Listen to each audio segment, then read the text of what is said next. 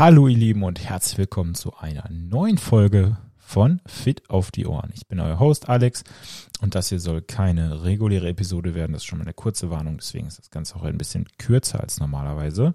Aber ich freue mich natürlich trotzdem, wenn du eingeschaltet hast, denn hier soll es um die Frage gehen, wie es mit dem Podcast weitergeht, was ich für Pläne habe, warum jetzt in den letzten Wochen keine Folgen mehr erschienen sind. Und der Grund dafür ist, dass ich aktuell an meiner Masterthese sitze und zwar wortwörtlich im Endspurt bin. Das bedeutet, dass noch ungefähr ja, neun Tage Zeit sind und ich danach auch wieder ja all meine Ressourcen in andere Projekte wie zum Beispiel diesen Podcast stecken kann. Ich werde auch gleich ein bisschen was zum Thema Motivation erzählen, weil ich mich immer gefragt habe oder überlegt habe, Solltest du nicht trotzdem eine Episode machen? Ist das jetzt eine schlechte Ausrede? Ist dein Zeitmanagement schlecht und so weiter? Aber wie gesagt, dazu gleich später mehr.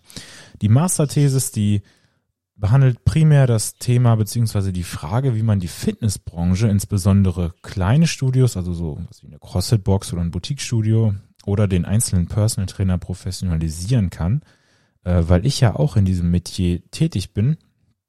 Und ich persönlich finde das Thema sehr, sehr spannend, natürlich auch hauptsächlich aus intrinsischer oder ja, egoistischer Motivation heraus, je nachdem, wie man es nennen möchte.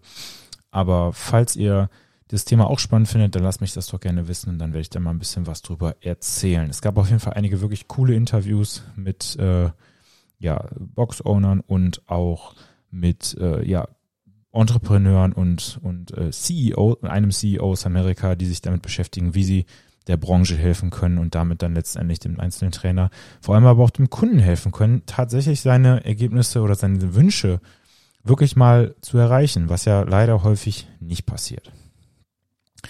So, wie soll es weitergehen? Ich habe einige wirklich tolle Episoden in Planung. Eine zum Beispiel mit einem Entrepreneur, der eine Box entwickelt hat, mit der man sein Handy wegsperren kann.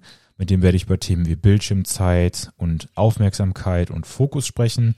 Dann wird es eine Episode geben mit einem Head of Sales einer sehr, sehr großen Supplement-Firma, einer eigentlich der größten Supplement-Firma hier in Deutschland, also mit ESN.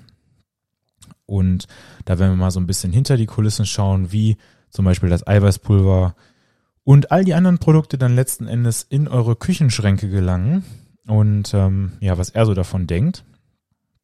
Und dann die lang versprochene Folge mit äh, dem Grundschullehrer über die Frage, ob unsere Kinder, insbesondere in dem Fall natürlich die Grundschulkinder, weil da hat er den besten Blick drauf, zu dick sind.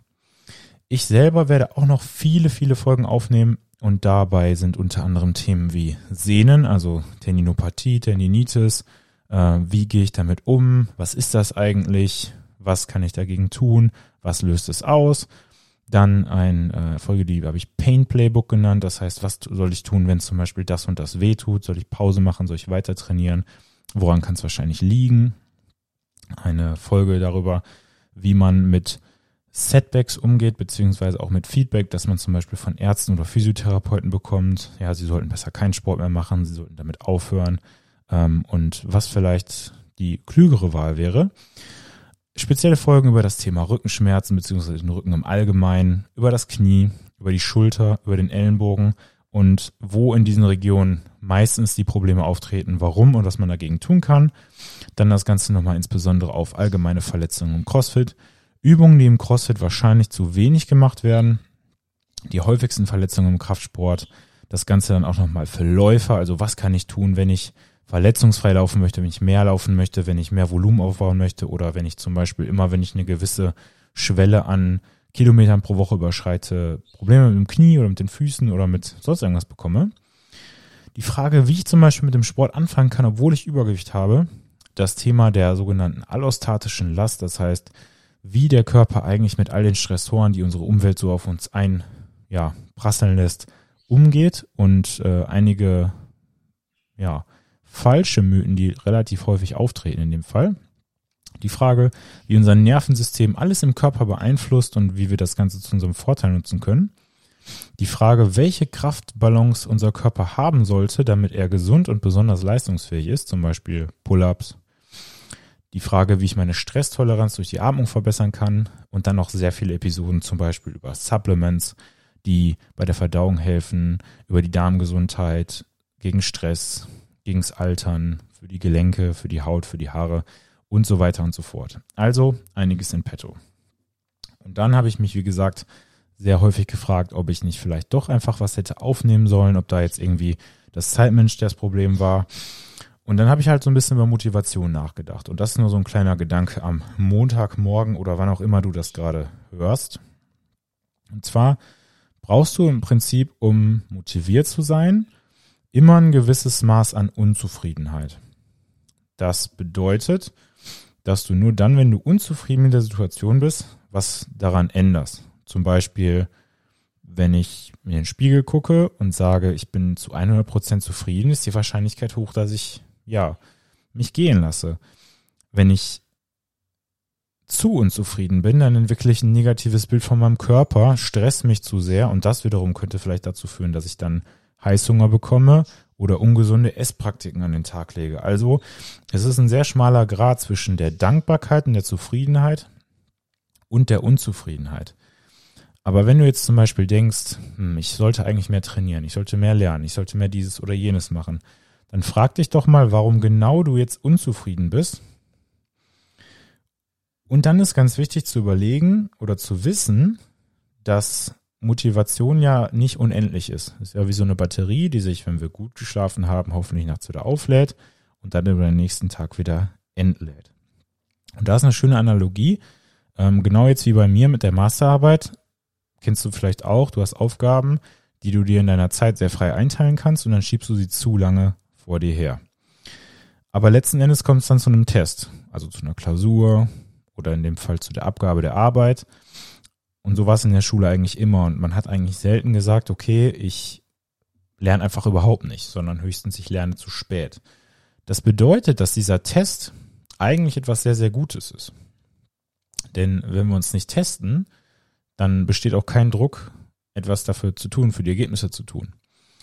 Und dann sollte man sich also die Frage stellen, gehe ich Herausforderungen aus dem Weg? Seien das jetzt zum Beispiel Konflikte mit Personen und Themen, die man schon lange hätte klären sollen, ist es die Frage, ob ich mich im Sport oder im Training wirklich ausreichend anstrenge, ob ich versuche, regelmäßig besser zu werden. Und da ist ganz wichtig, gerade für die Crossfitter vielleicht, dass das nicht bedeutet, dass du jeden Tag 110 Prozent gibst. Du kannst ja auch zum Beispiel montags 85 Prozent Effort geben, also 85 Prozent Einsatz. Und dann kannst du danach sagen, okay, das war zwar ein hartes Training, aber ich lieg nicht brechend in der Ecke, ich fühle mich gut, mir tut nichts weh. Und in der nächsten Woche mache ich das gleiche nochmal oder zwei Wochen später und mache vielleicht ein Set mehr. Oder mein Coach hat die Wiederholung etwas erhöht. Ich habe immer noch 85 Prozent Effort gegeben, aber ich habe mehr gemacht als vorher. Und das ist ja auch ein Progress, nur eben einer, der viel, viel länger äh, durchgehalten werden kann. Und der Takeaway ist, du musst dich regelmäßig testen, du musst dich Herausforderungen stellen, sonst wirst du niemals besser werden. Und dann ist natürlich die Frage letzten Endes, kann ich immer motiviert sein? Und da ist die Antwort natürlich ganz klar, nein, kann ich nicht. Dazu haben wir schon mal eine komplette Episode aufgenommen über das Thema Gewohnheiten, aber in meinen Augen ist der allerwichtigste Punkt und die allerwichtigste Frage, dass wir unsere Identität beziehungsweise unser Selbstbild verändern oder im Zweifel auch verbessern müssen. Bedeutet, wenn ich die Wahl habe, zum Beispiel meine Laufschuhe in der Ecke stehen zu lassen oder jetzt joggen zu gehen, dann sollte nicht die Frage sein, bin ich heute motiviert oder demotiviert, sondern wer bin ich überhaupt? Bin ich jemand, der sich an seine eigenen Ziele hält? Bin ich jemand, der auf seine Gesundheit Wert legt? Bin ich jemand, der seine Verabredungen einhält, wenn ich vielleicht sogar mit jemandem verabredet war? Oder bin ich jemand, der viel zu oft das Handtuch wirft?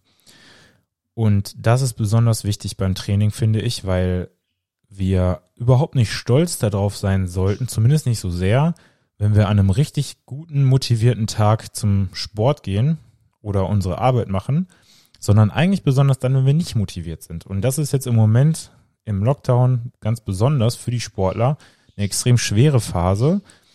Und das sollte eigentlich keine Demotivation, sondern eine Motivation für dich sein, weil du jeden Tag wieder die Chance bekommst, dir zu beweisen, dass du es kannst, dass du besser bist.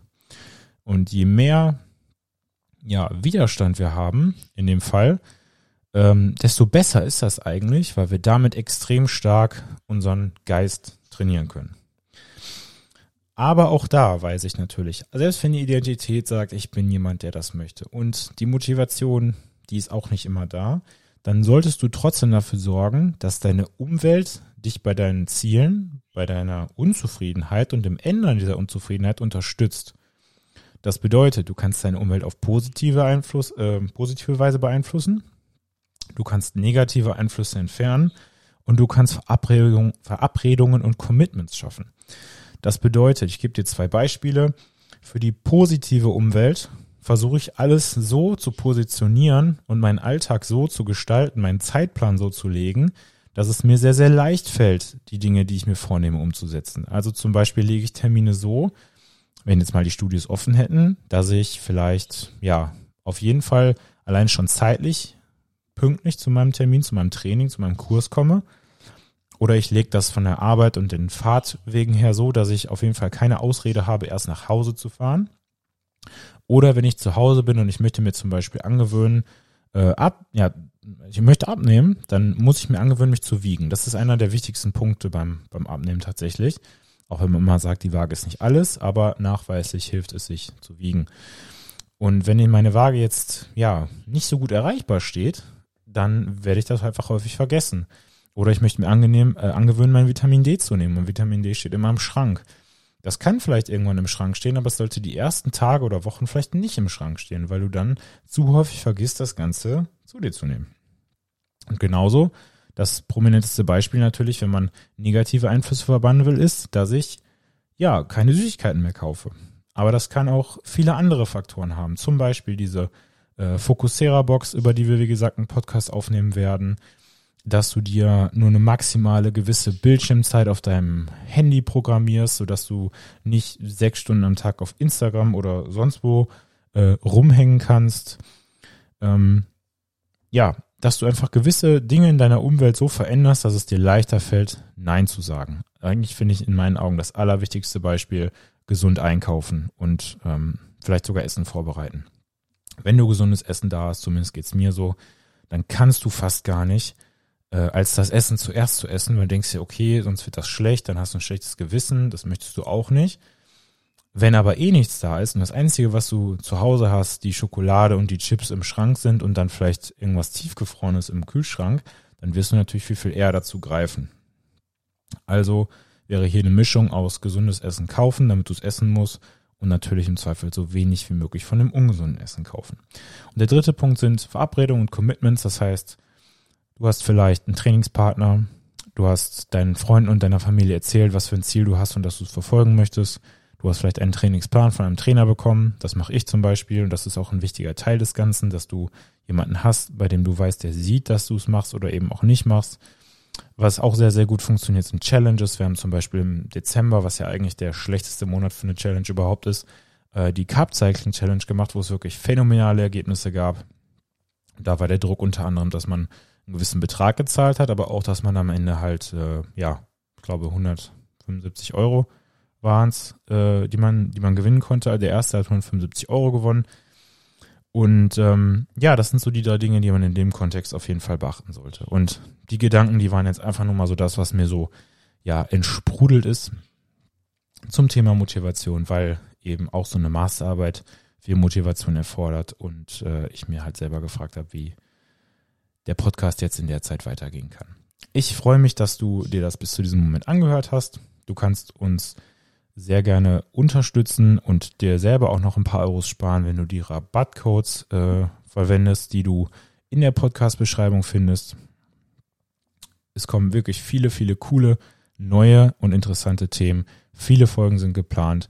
Ab jetzt wieder pünktlich jede Woche am Montag. Hab einen tollen Start in die Woche oder wann immer du das hörst. Mach das Beste aus deinem Tag und bis bald.